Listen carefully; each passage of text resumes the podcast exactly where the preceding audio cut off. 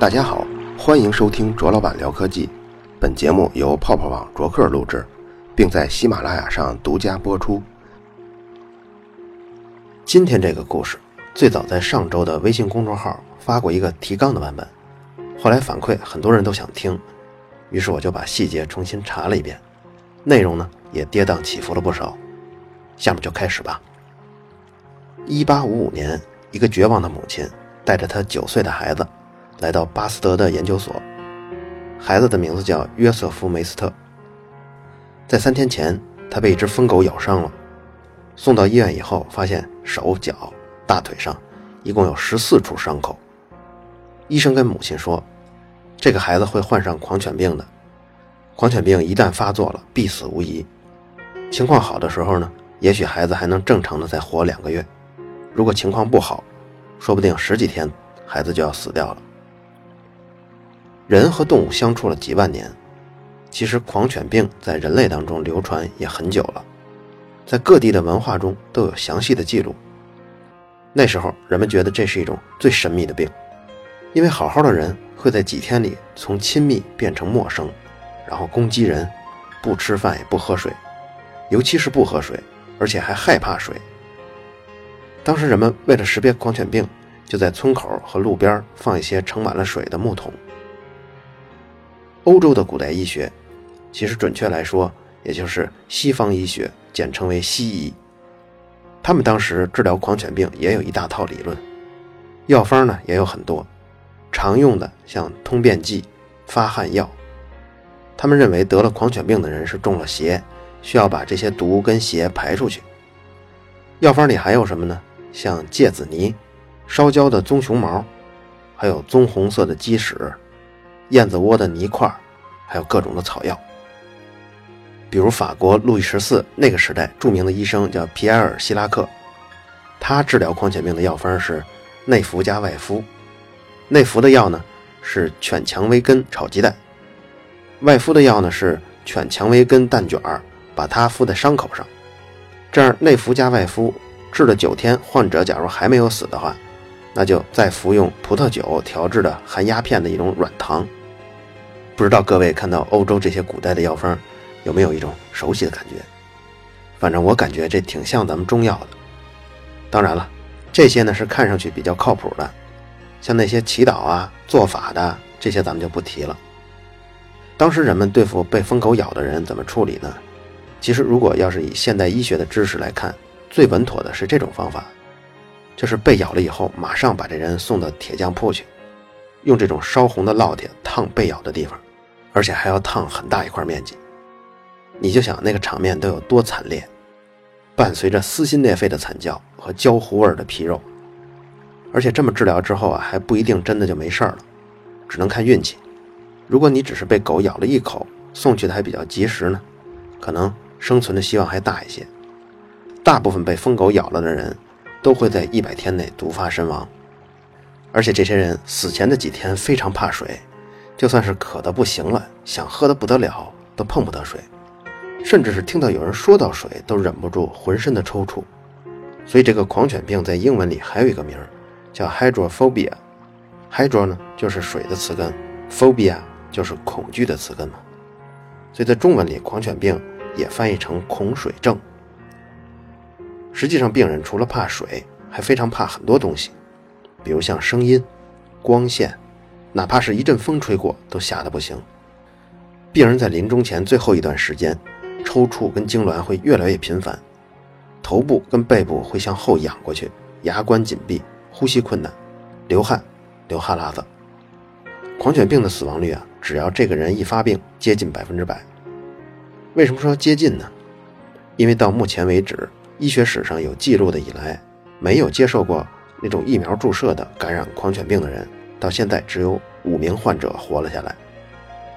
大家如果感兴趣呢，可以在我的微博上搜索“狂犬病”这三个字，你就会看到有一个印度的中年人在医院的病床上，他的狂犬病呢就已经开始发作了。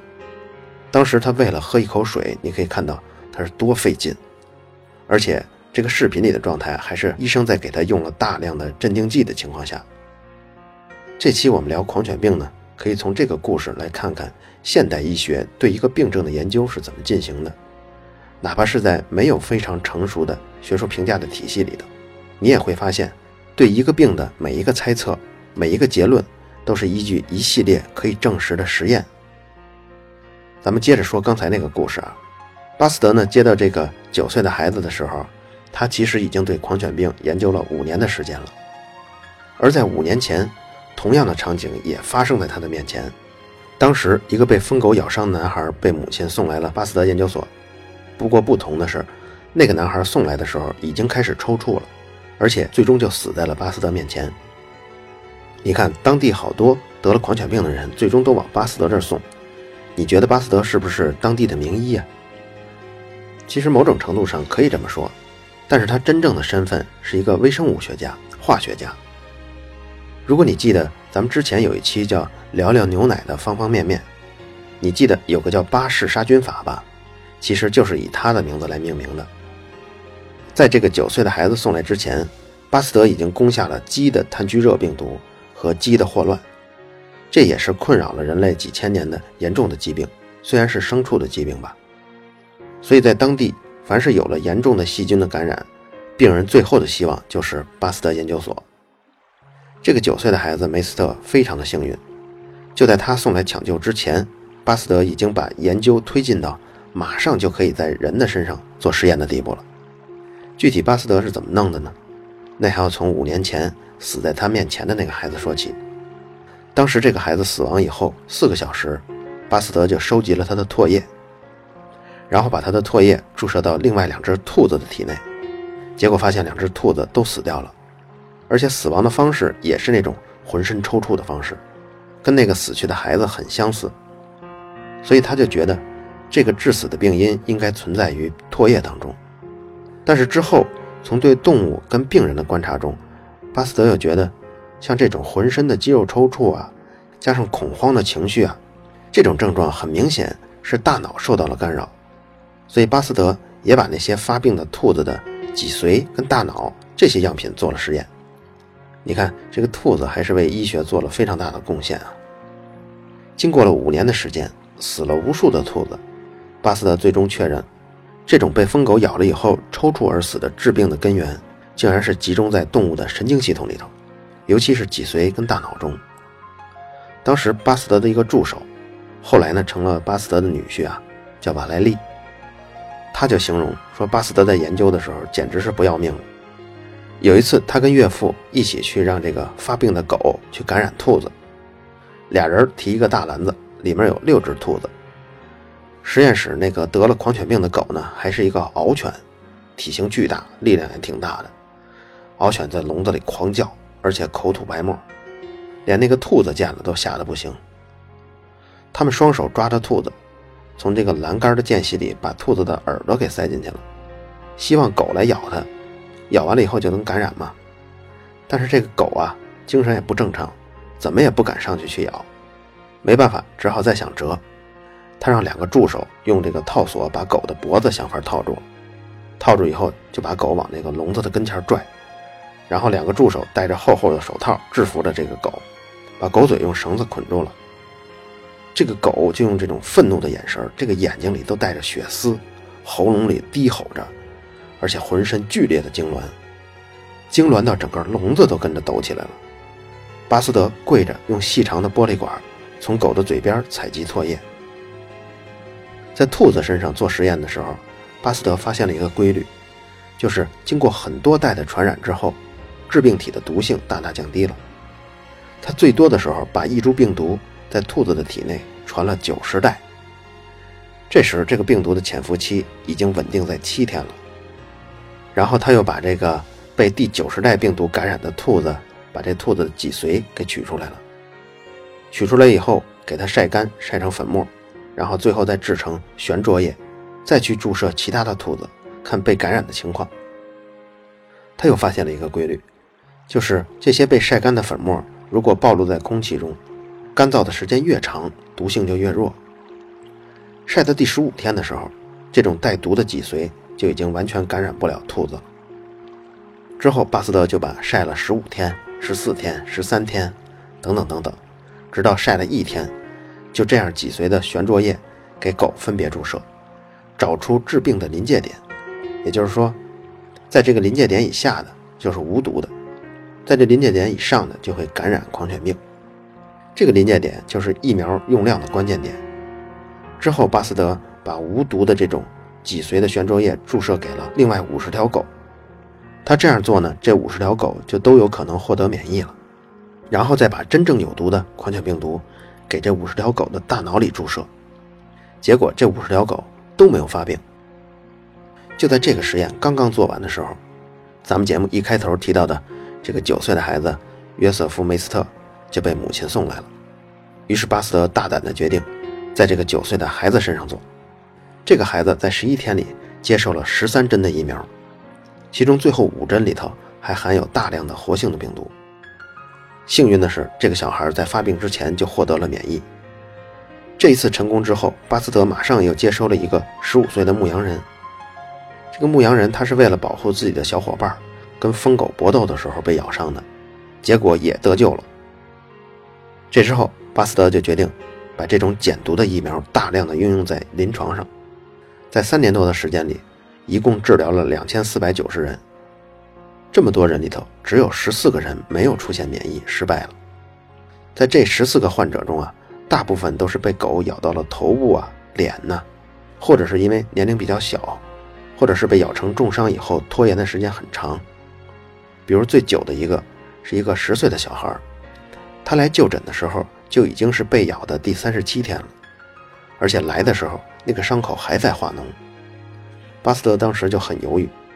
因为这个孩子看上去希望太小了，而且当时专门有一批人就是针对他的这种疫苗的治疗进行诽谤的。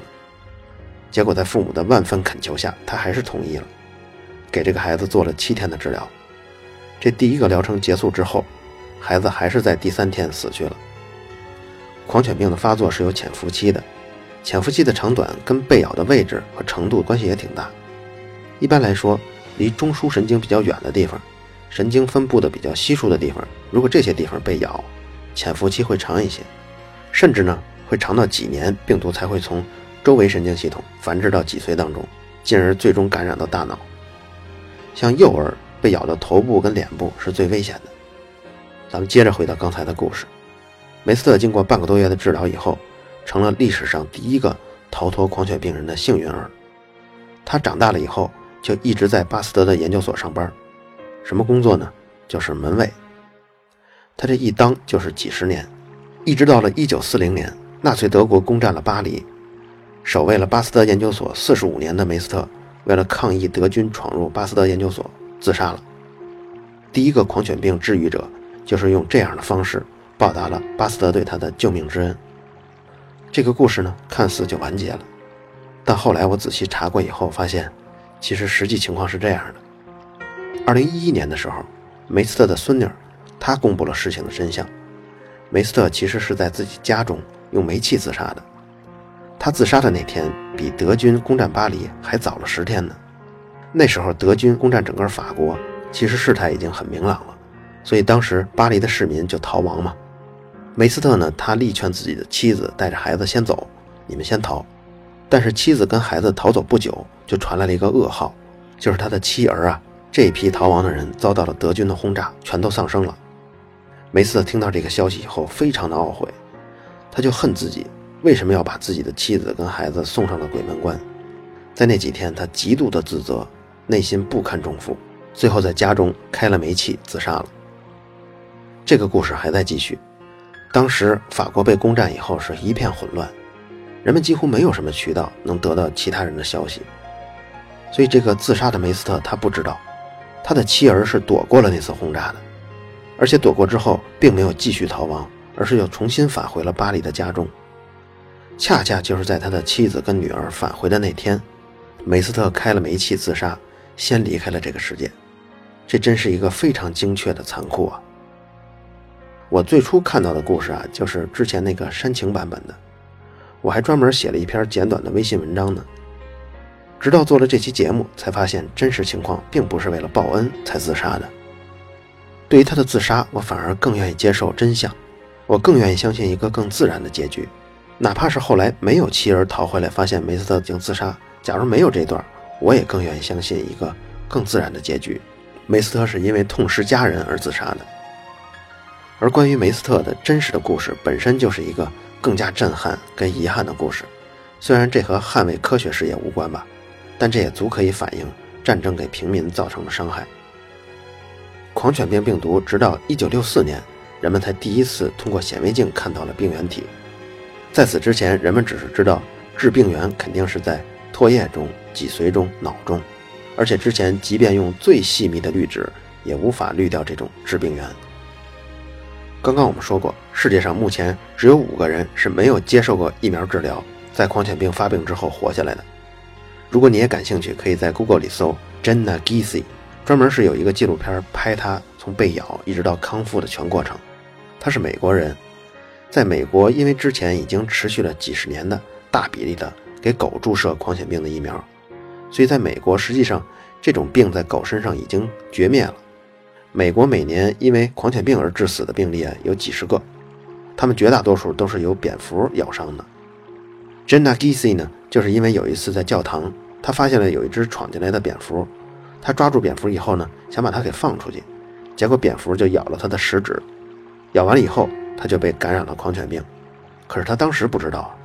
虽然家里人也很谨慎，当时用双氧水啊、酒精之类的仔细的消了毒，但是狂犬病病毒不是这么简单就可以对付的。这种病毒先是在皮肤跟肌肉中繁殖，之后进入神经系统，到达神经系统之后，就会以每小时一厘米的速度向大脑蔓延。因为这个神经系统的特殊性啊，大部分的免疫细胞在这里是无法发挥作用的。最终，病毒大面积的破坏神经系统，破坏脑部。一切的外界刺激对患者来说都是过量跟超量的刺激，所以他们怕光、怕生、怕水，几乎什么都怕。有一个对狂犬病的统计，就是凡是发病的病人，他们的恐惧感和这个恐惧的行为远远超过了攻击性的行为。医院接收到这种狂犬病已经开始发作的病人呢，只能是死马当活马医。也可能是因为美国很少出现狂犬病的病例，所以珍娜送到医院以后，引起了狂犬病专家的高度的重视。当时还有一个专家专门查了狂犬病这个领域最新的进展，他突然发现有这么一篇论文。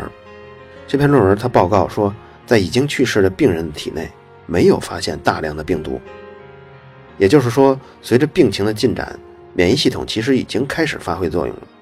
但是因为这个狂犬病病毒。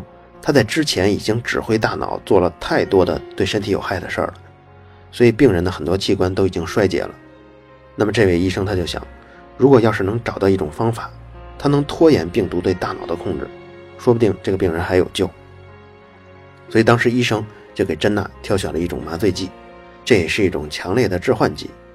吸毒的人呢管它叫 K 粉，但 K 粉对狂犬病人是有一个非常大的好处。它能大大降低神经细胞的活跃程度，这正好就可以缓解狂犬病人大脑中那种极度癫狂的状态。这种 K 粉呢，可以让珍娜保持一种无意识的状态，保护大脑不被进一步的破坏。这样一来，就给免疫系统争取了更多的时间。珍娜在经过三个月的治疗以后出院了。如果各位看过那个视频，就会发现，其实珍娜即便是出院了，她在动作上也不是很协调的。说话的时候，舌头也不是很利索。也就是说，狂犬病病毒或者甚至是 K 粉，对他的脑部确实造成了一些伤害。即便是术后已经十年了，还可以看到有一些狂犬病的痕迹，比如说他在被咬的那个食指的部分一直是麻木的，还有他的左胳膊，它的颜色明显变深了。跑步的时候，你也可以看出来很不协调。不过呢，毕竟保住了性命。后来给珍娜治疗的这种方法。就被定名为密尔沃基方案，但使用密尔沃基方案救活的，到现在为止也只有珍娜一人。之后有很多人都采取了同样的方法，但是无效。有些专家就分析，可能是因为珍娜感染的那种病毒毒性不是很强。狂犬病不只是在狗身上，理论上在所有的恒温动物身上都可能出现，比如像猫啊、狗啊、老鼠啊、蝙蝠啊，它们都会携带狂犬病毒。而且带病毒的这些动物啊，不一定是那种疯狗乱咬的那种状态，它们可能表现得很正常。但你假如不知道，等你手上有伤口的时候，你抚摸一只带狂犬病的狗，然后它呢作为回报，它挺高兴，摇着尾巴，它来舔你的手。假如正好舔到了你的伤口，你就有可能感染狂犬病。一般来说，被咬的人大部分会在六个月之内发病，一旦发病，几乎就是百分之百的死亡。所以，很多爱充当老爷们儿啊，爱充当男子汉的男生们，如果你们要是被猫啊、狗啊什么的咬了或者抓破了，最智慧的方法就是去打疫苗，要在病毒还没有攻占你的中枢神经之前，让自体产生免疫。中国是怎么弄呢？原来中国是打五针，就是被咬的当天打一针，第三天来一针，第七天来一针，第十四天来一针，第二十八天再来一针。这五针前前后后拖上了一个多月，有些人呢就耐不住性子了。其实呢，也就是不把自己的性命当回事儿，之后就不打了。但这一不打，还真有就因为少了那么一两针，造成狂犬病发作的呢。现在呢，改进了一些，被咬的当天打两针，一周之后再打一针，三周之后再打一针，这样去医院的次数少，也就方便了不少。今天说的这个狂犬病呢，这又是一个针对某一种病，现代医学渐渐的研究的结果。靠现代医学治疗疾病，这个过程啊，有点像盖大楼。最开始花费很久的时间打地基，然后呢，就建了一个两层楼先住着。此后随着研究的不断深入，大楼一层一层的往上盖。一个病症的研究可能会持续上百年，比如像狂犬病。假如巴斯德那时的研究啊。可以把它比喻成一座二层的小楼，那现在针对狂犬病的治疗呢，就已经是在原有的基础上建了一个十几层高的大楼了。后人的研究可以很稳妥地借鉴前人的成果，就不会出现那种要盖每一层楼都需要把之前的楼全都推倒重来的情况。这样的积累性呢，就依赖于现代科学的传承体系。如果把所有的疾病汇总在一起，可以把它比喻成整个地球的大陆的话。那一座一座的大楼虽然看上去并不矮，但这些楼跟所有的疾病相比，那真是沧海一粟。为了治疗某种疾病，我们就只能通过一种方法，就是费劲巴拉的建起一座又一座的二层小楼，然后在它的基础上再一层一层的往上搭建，最终搭出一个十几层高的楼，最终解决这样的疾病。一栋一栋的这楼啊，盖上去非常费劲，但确实没有什么捷径可走。像我刚才举的这个，所有的疾病跟疾病的治疗方法，就像整个地球的大陆跟一栋一栋的楼，比例上是很悬殊的。在我对医学科普一无所知的情况下，我脑子里对疾病跟治疗方法的图景是这样一个状态：整个疾病拼凑起来就像一大片草坪，而疾病的治疗方法呢，就是每棵草。所以在我从前的概念中，尤其是中医对疾病的治疗，就好像覆盖面非常的广。虽说不是每一个缝隙都有治疗方法吧，但是大部分的疾病都有针对的治疗方法。而现在我对疾病的看法已经完全调过来了。最近呢，我也在策划一个小的系列选题，目的是把理科思维方式更真切的让听众感受到。如果说思维是一个桥梁，能够在一个一个的事物间搭建起来联系，那我想数学作为一个工具。是思维桥梁之上的更高级的一个桥梁。这个更高一级的桥梁，它的两端对应的具体事物，如果通过普通的思辨的方式，是无论如何也无法把这个两端联系起来的。只有数学可以做到这一点，而且数学桥梁联系的两端是如此的牢固，只要你有能力从一端抵达到另一端，而且每个人在走这段数学桥梁之后，抵达的终点都是相同的。利用数学工具产生的这种大幅的跳跃式，而且又稳固的这种思维的推进，我觉得应该是对近代科学技术，甚至是近代人们对自己、对世界的认识起到了一个决定性的作用。我相信，从加减乘除到指数对数，到微积分数论，都存在很好的例子。我正在找，如果大家有很好的例子，也可以推荐给我。好了。以上就是本期卓老板聊科技，在同名的微博和微信公众号中还有其他精彩内容，期待您的关注。如果您对本期节目非常认可，也可以在收听界面的最下方为我打赏。